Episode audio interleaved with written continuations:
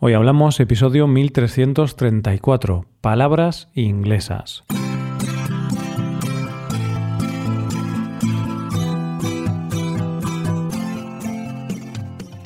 Bienvenido a Hoy Hablamos, el podcast diario para aprender español. Los viernes publicamos dos episodios. En el episodio Premium, Samuel y yo hablamos sobre un tipo de combustible del pasado que provocó una gran contaminación en el mundo. Puedes hacerte suscriptor Premium y escuchar este episodio en nuestra web, hoyhablamos.com. Ahora, en este episodio, Paco y yo hablamos sobre el hecho de que en español últimamente usamos bastantes palabras inglesas. Hoy hablamos de palabras inglesas. Hola Paco, ¿qué tal? Hello, hello. Roy, ¿qué pasa? Queridos oyentes, muy buenos días. Hello, pero ¿cómo me saludas así? Bueno, pero me has entendido, ¿no, Roy?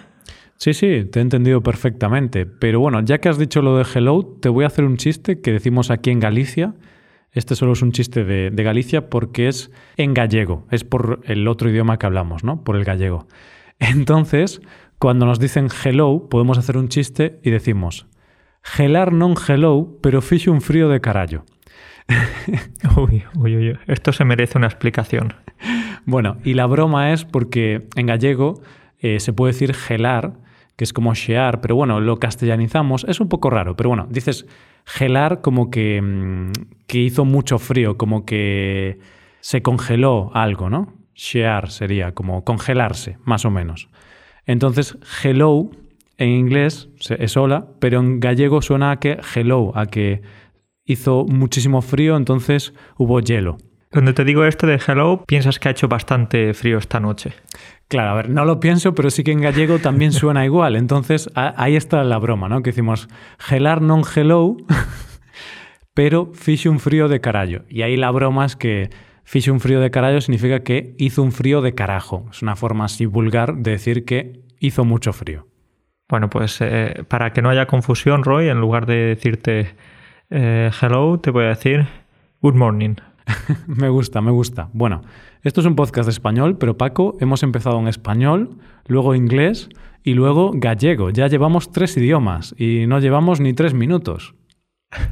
Va a haber más idiomas. Si quieres, después te digo alguna palabra en catalán o alguna en polaco. Bueno, en polaco mejor no.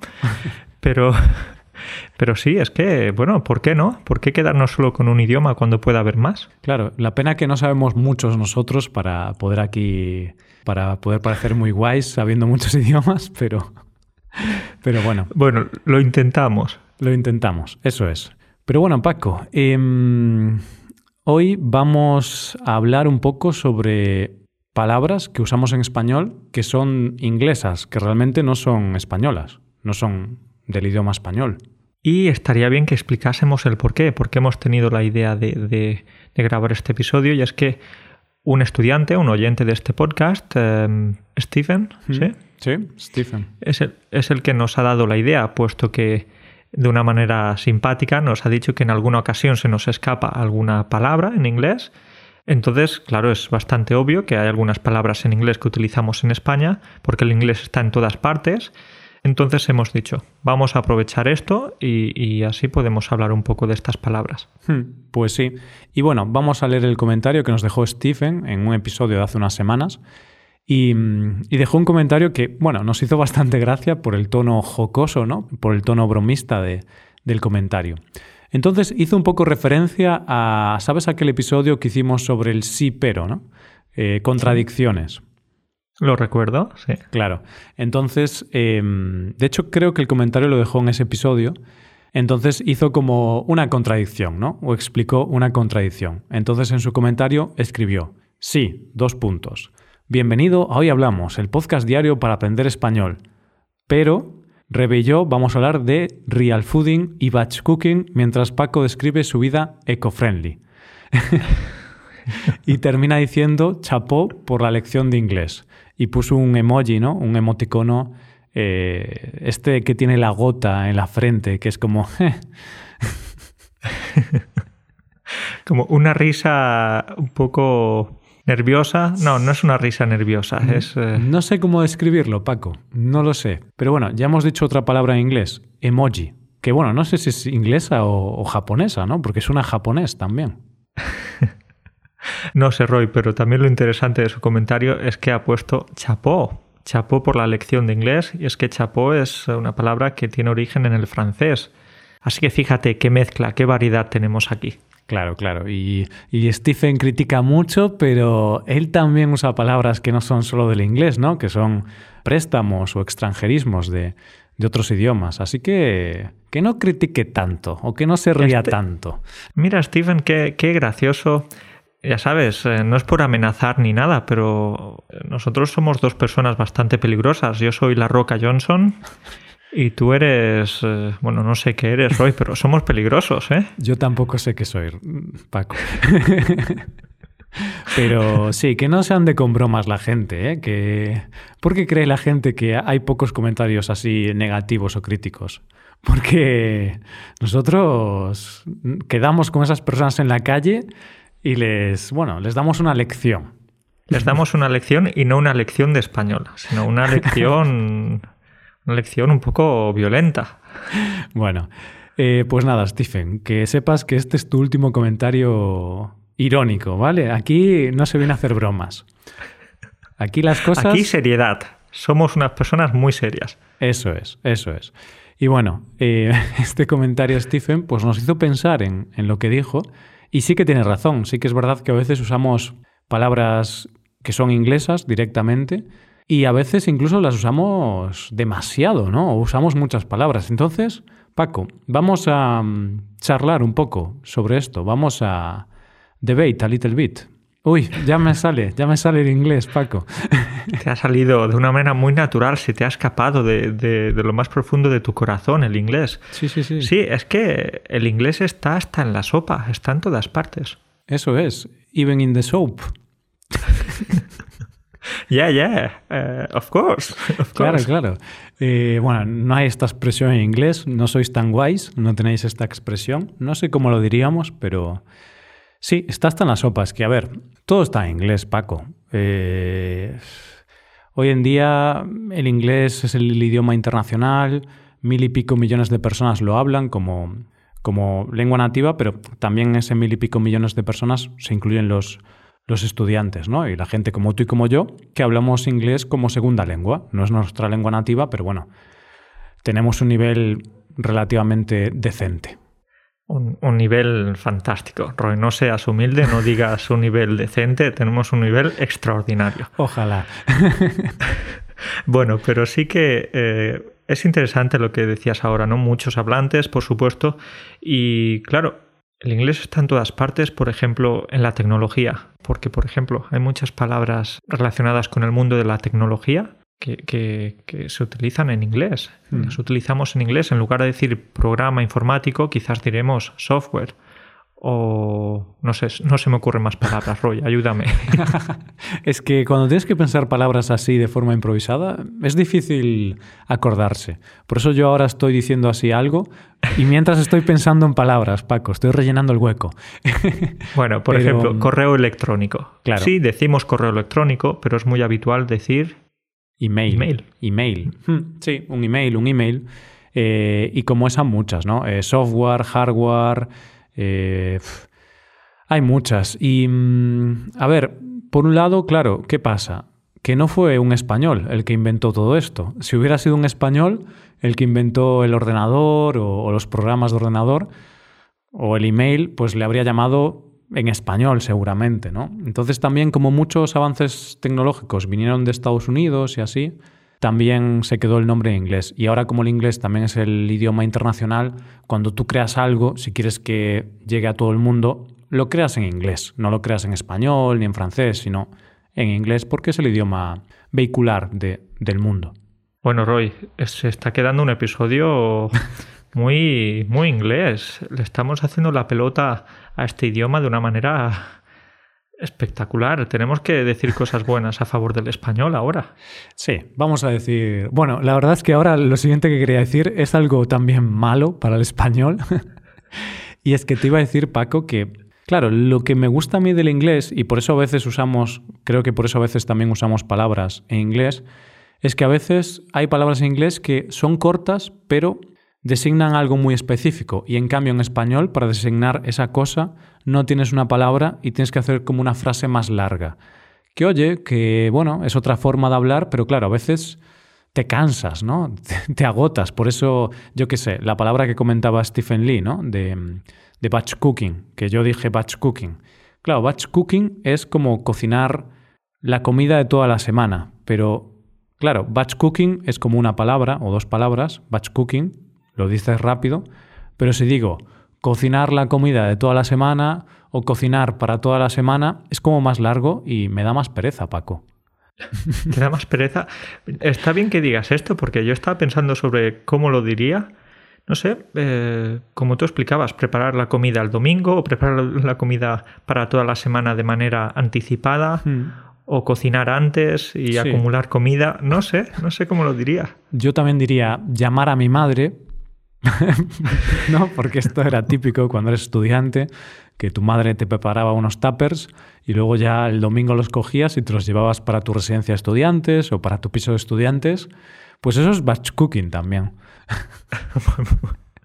vale, bueno, entonces, Ro, ya que dices, ya que hablas de esto, una palabra que en realidad no se usa tanto o, bueno, creo que no la utilizamos en español, es clockwise. ¿Clockwise? Hmm. No, esa realmente no la usamos. De hecho, no estoy muy seguro qué significa, Paco. Es un, un reloj muy sabio. un reloj muy sabio. Vale, pues lo que en inglés sería clockwise, una palabra, en español sería una frase o una oración un poquito más larga. En el sentido de las agujas del reloj. ¡Ostras! En el sentido de las agujas del reloj. Entonces, bueno, creo que es cuestión de tiempo de que esta palabra clockwise se, incorpore en, nuestro léxico. Es que yo voy a empezar a usarla ya, en el sentido de las agujas del reloj. Qué pereza me da decir eso. De hecho, es algo que no suelo decir nunca, claro, es algo que no, que no es muy habitual, ¿no? ¿no? No todos los días dices esto. Hola, ¿qué tal? ¿Cómo estás? Pues hoy me siento como si el mundo girase en el sentido contrario a las agujas del reloj. no, no. no es habitual. Entonces, si la utilizásemos más, creo que sí que intentaríamos adaptarla. Pero como no, pues nada, podemos hacer ese, esfuerzo. Es un esfuerzo bastante puntual, poco mm. frecuente. Sí, sí, podemos, podemos hacerlo. Y también, Paco, yo creo que, por ejemplo, usamos muchas palabras eh, inglesas en español cuando es pues como que descubrimos esa palabra debido al inglés. Yo te pongo el ejemplo de spoiler. Spoiler es una palabra que usamos mucho en español. Sí, tenemos la opción de destripe, destripar, eh, fastidiar el final o estropear el final, estropear la serie, bueno, diferentes formas. Pero claro, como mm, los spoilers empezaron como por las redes sociales, y las redes sociales es algo muy nuevo, y es algo, bueno, relacionado con la tecnología, y las palabras siempre que se ponen de moda relacionadas con la tecnología son inglesas, pues como que si algo nos llega de las redes sociales suele llegar en inglés. no suele promocionarse una palabra en español, sino que la palabra que se vuelve muy conocida es en inglés. Entonces, antes, hace años, no, no había tantos spoilers porque no había redes sociales. Ese es un buen ejemplo. Te puedo hablar de otro, por ejemplo, selfie. Hicimos selfie, creo que es una palabra también que viene del inglés. Y, eh, vale, en español sería autorretrato pero es una palabra más larga, más complicada. Entonces nos quedamos con selfie, más o menos intentamos adaptarlo a la voz española, aunque sea una voz inglesa. Hmm. Y bueno, muy corta, directa, viene de la tecnología, entonces, bueno, está ahí. Sí, y, a mí ahora me suena natural. De hecho, autorretrato me suena raro, si te digo la verdad. Retrato sí que es una palabra que la podemos usar, pero claro, yo un retrato lo uso cuando es una pintura, una fotografía más artística. Pero cuando yo voy a sacar una foto, si yo te voy a sacar una foto a ti, Paco, no digo que te voy a hacer un retrato, o, digo que te voy a sacar una foto, ¿no? O, o si hacemos un selfie, no vamos a decir, vamos a hacer un autorretrato. Yo pienso, si digo eso, que que nos vamos a dibujar o algo la cara, ¿sabes? Que vamos a hacer una pintura. vale, bien, bueno, ya continuamos con otro ejemplo muy típico. Online. Online. Hmm. Otra palabra que escuchamos a diario y decimos a diario. Pero tenemos eh, otra forma de decirlo en español, o varias formas. Por ejemplo, en línea. Sí, y a ver, algunas veces lo puedes decir, ¿no? Pero yo digo más online personalmente. Yo es que todas las palabras que son tecnológicas y tal, casi siempre uso la, la opción inglesa. Sí que es cierto que online puedes decir en línea y no me suena tan raro, pero solemos usar más la, la versión inglesa. Bien, pues ahora va una pregunta, Roy. ¿Tú qué sueles decir? ¿Marketing o mercadotecnia? pues marketing también, por ejemplo. Es, es, más, es más común. Quizá en Latinoamérica dicen mercadotecnia con más frecuencia. Me suena, me suena ver pues, en algunas webs de Latinoamérica o así que utilizaban con más frecuencia mercadotecnia. No estoy seguro. Pero bueno, en España no. En España lo que se dice es marketing. De hecho, es una palabra que ya hemos adaptado del inglés, ¿no? Claro, y muchas de estas palabras seguro que te las vas a encontrar en la, en la RAE, en, el diccionario de la Academia de la Lengua, porque bueno, han ido adaptándose, se ha, se ha añadido alguna tilde o se ha eliminado la G, por ejemplo, con parking. No decimos eh, aparcamiento. Bueno, sí, aparcamiento sí que lo decimos. Sí, pero decimos mucho es más habitual parking. Sí, cuando es. Yo, por ejemplo, cuando es un sitio en el que voy a aparcar y es un sitio de pago, sí que digo parking, no digo aparcamiento o estacionamiento. Cuando es aparcar de forma gratuita, sí que digo tengo que buscar un, aparcamiento. Cuando es un aparcamiento en la calle. Pero si es un recinto cerrado y tal, con seguridad, con una barrera, digo parking. De acuerdo, vale, pues ¿y dices parking o parkingo? Eh, digo parking, pero me gustaría decir parkingo. Me suena mucho más divertido. Parkingo. Suena gracioso, divertido. Parkingo. Pero, ¿por qué me preguntas esto, Paco? Bueno, te lo puedo preguntar porque en el pasado tuve a un estudiante muy simpático que cuando no sabía una palabra en español intentaba decir la palabra en inglés añadiéndole una O. Entonces, no decía eh, mercadotecnia, decía marketingo. O no decía aparcamiento, decía parkingo. No decía lámpara, decía lampo, por el inglés, lamp. Claro. Entonces, fue una estrategia que es cierto que muchas veces no le funcionaba, pero en otras ocasiones sí, funcionaba. Por ejemplo, microphone, ¿vale? Pues micrófono. Ah, mira qué bien. O no sé, alguna más. Teléfono, ¿no? Teléfono, teléfono. Teléfono. Ah, eso es. Así que era una estrategia que, en ocasiones funcionaba y me resultaba bastante divertido y gracioso. Oye, está bien. De hecho, eh, los españoles cuando aprendemos inglés tenemos una estrategia similar que es añadir eh, ¿no? A, algo como eh, explanation. O, ¿no? Es decir, como muchas acaban en Asian, pues cuando no sabes algo dices con Asian, ¿no? Eh, dices situación, situation. ¿No? Estas que acaban en ción. Sí, sí, sí. Hay muchas de estas que acaban en ción. Y esto los, em, los nativos pueden identificar rápidamente, más o menos rápidamente, cuando alguien es hispano porque por lo general estas palabras en inglés no las solemos pronunciar de una manera muy perfecta, porque tenemos esa S española. Mm. Eh, decimos observation, eh, situation, eh, todas estas, y se nota que, que es una pronunciación española. Puedo contarte un secreto y es que a mí algunas veces me da vergüenza, aunque sé que no debería ser así, pero me da vergüenza decir palabras que acaban de esa manera en inglés e intento evitarlas y decir otras. ¿Por qué? Porque no puedo pronunciar bien ese sonido de, la T al hmm. final con este tipo de palabras como observation, situation hmm. o, location. Así que, como no me siento cómodo pronunciando eso, intento buscar otra palabra rápidamente. Paco, no hay que tener vergüenza. Qué mal, qué triste. Necesito necesito superar ese miedo, esa vergüenza, Roy. Pero me hace gracia porque luego tú, Paco, seguro que en las clases a los estudiantes les dices, no tienes que tener vergüenza, está bien equivocarse, ¿no? Porque esto es lo típico. Damos consejos, pero luego, bueno, nosotros hay cosas que no, no hacemos perfectamente. Todo el mundo tiene sus, sus, bueno, sus defectos y sus errores. Exacto, entonces sí, por supuesto, no hay que tener vergüenza, eh, incluso si la pronunciación no es perfecta, pero la otra persona te entiende, eso es suficiente. Pero luego cada uno tiene sus cosas, ¿no? Sí. Y en este caso, ahí me he abierto, acabo de confesarte algo muy, muy sensible para mí. Vale, está bien. Y yo me he reído de ello. gracias, gracias. Así que te darás cuenta que no pronunciaré palabras que acaben en sion. Perfecto. Entonces, Paco, eh, como conclusión, ¿qué, opinas o, qué podemos decir de esto? ¿no? Porque hay como dos visiones sobre el tema de usar palabras inglesas en español. Algunas personas opinan que, bueno, que está bien, ¿no? Al final el idioma evoluciona y si nos llegan muchas palabras del inglés y las estamos usando porque nos sale de forma natural, pues está bien. Al final los idiomas están en constante evolución. Pero también hay otras personas que opinan que mm, eso estropea un poco la riqueza del español, su autenticidad.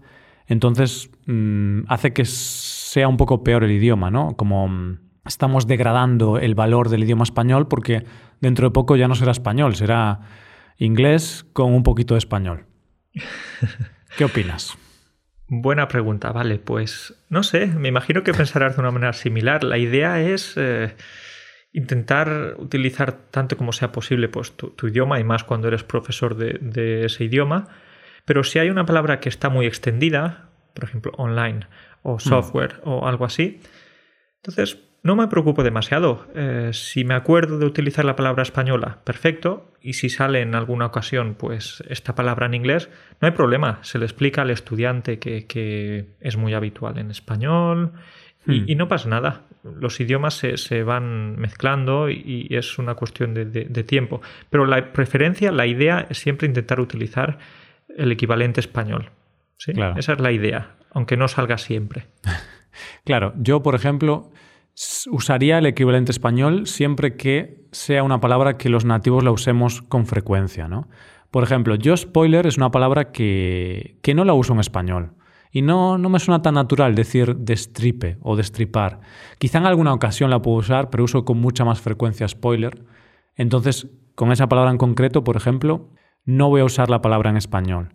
Entonces yo, por ejemplo, diferenciaría entre la gente que usa palabras en inglés para sonar guay, porque esto ocurre, ¿no? Por ejemplo, la palabra gym, gimnasio. Hay gente que dice voy al gym. Y a mí sí que suena un poco raro, sí que me suena raro porque toda la vida hemos dicho gimnasio y que ahora la gente diga que va al gym me suena como... suena raro y tampoco es tan larga la palabra gimnasio, ¿sabes? No es esternocleidomastoideo, o sea, es una palabra corta. Entonces, claro, hay gente que a veces usa algunas palabras en inglés porque suena más guay, ¿no? Más cool, que sería una palabra inglesa. Entonces, yo ahí sí que no me gusta usar la palabra inglesa, solo por sonar guay, pero sí que cuando es algo que usamos muy frecuentemente porque, porque sí, porque está muy extendida, ahí sí que yo soy de usar la palabra en inglés. ¿Tú qué dices? ¿Esta noche voy a la party o esta noche voy a la fiesta? A la fiesta. Es que la gente que dice ir de party o algo así, ah, me suena mal, ¿sabes? Que hay gente que lo dice, ¿no? Y oye, yo lo respeto, pero no comparto esta visión, porque es para, para ser guay, ¿no? ¿Tú te preparas la leche en un cuenco o en un bol? Bueno, pero eso es una cosa distinta, Paco. yo ahí digo bol. Digo bol, sí, suelo decir bol. Eh, y a ver, la palabra cuenco también se usa, pero sí que uso más la palabra bol, pero porque toda mi vida he dicho bol, ¿sabes? Creo que hasta mi madre decía bol. Y mi madre... Es una palabra más corta también, la economía del lenguaje también la tenemos ahí, pero cuenco tampoco es una palabra larga. No, pero bueno, Paco, si tú vas a IKEA, el bol cuesta 3 euros y el cuenco 4 euros, porque como tienen que imprimir más letras, pues dicen 4 euros el cuenco, que es más largo. oh, qué, qué, buen, qué buen business tienen en el IKEA. No, no, no, qué buen negocio tienen el IKEA con eso, ¿eh? Claro, también ahora hay gente que dice business, ¿no? De hecho, por ejemplo, el otro día en una conversación con, con Samuel del podcast Premium, dijo business y me hizo un poco de gracia, ¿no? Yo no le dije nada, pero me, me, llamó la atención porque algunas personas ahora en español sí que están usando la palabra business y tampoco me suena muy normal. Esas personas deberían ir al infierno, Roy, al infierno. Highway to hell. o por ejemplo, algo que se utiliza mucho y a mí en ocasiones se me escapa también. En esta ocasión, volviendo al tema de la economía del lenguaje, que es más fácil y, rápido, o más rápido simplemente, hmm. decir ok en lugar de estupendo, genial, fantástico. Sí, o vale. Vale. Vale. Hmm. Ok.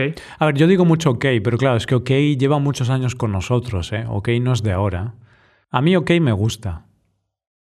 Ok, nos quedamos con la palabra. no la vamos a eliminar. No la vamos a prohibir. Porque nosotros somos los jueces del español. Somos aquí unos dictadores. Eh. venga, y la última, Roy, haciendo referencia a una de las palabras que, mencionó Stephen. ¿Es eco-friendly o es eh, amigable con el medio ambiente? ¿Con qué nos quedamos? Es que amigable con el medio ambiente es muy larga esa frase. Amigable con el medio ambiente. Yo Respetuoso. Ya, ya me he quedado dormido. Diciendo esa, esa frase ya estoy ahí echándome la siesta. Mm. despiértate, hombre, despiértate. A ver. ¿Qué, decimos? Pues, ¿cómo diríamos? A ver, sí, la frase de mm, respetuoso o amigable con el medio ambiente. Quizá ecológico también, aunque realmente eco ya es ecológico, ¿no? Y friendly es como amigable o, amistoso, pero sí, yo quizá diría ecológico también, ¿no? Una bolsa ecológica, que porque la hicieron de, yo qué sé, de piel de patata.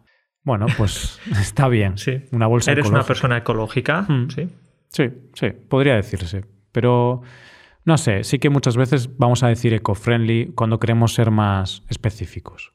Pues que cada uno hable como quiera, la recomendación es utilizar casi siempre la palabra española y si te da pereza porque es muy larga o porque es muy complicada o porque no te apetece, pues nada, oye, si, si es una palabra extendida, dices la de la palabra en inglés y nadie te va a matar. Y nadie te va a matar, nadie va a ir a, a tu casa a buscarte. Perfecto. Bueno, al final yo creo que es hacer lo que, lo que, lo natural, ¿no? Lo normal. Y si tú hablas con españoles y usan una palabra en inglés, pues tú usas esa palabra también. Pero pronúnciala como los españoles. No vengas ahora aquí con tu pronunciación de eco-friendly y, nadie te va a entender. Eco-friendly. Eh, exacto. No digas, eh, por ejemplo, Spider-Man. Tienes que decir Spider-Man. Claro. Y no digas Wi-Fi. ¿Tienes Wi-Fi? ¿Qué? ¿Qué dices? Wi-Fi, hombre, Wi-Fi. Wi-Fi, Wi-Fi, por supuesto. bueno, bueno. Pero bueno, esto es muy normal, ¿no? Y yo entiendo que para alguien que sea nativo en inglés, o bueno, para alguien que tenga el inglés como, como segundo idioma, es raro decir Wi-Fi.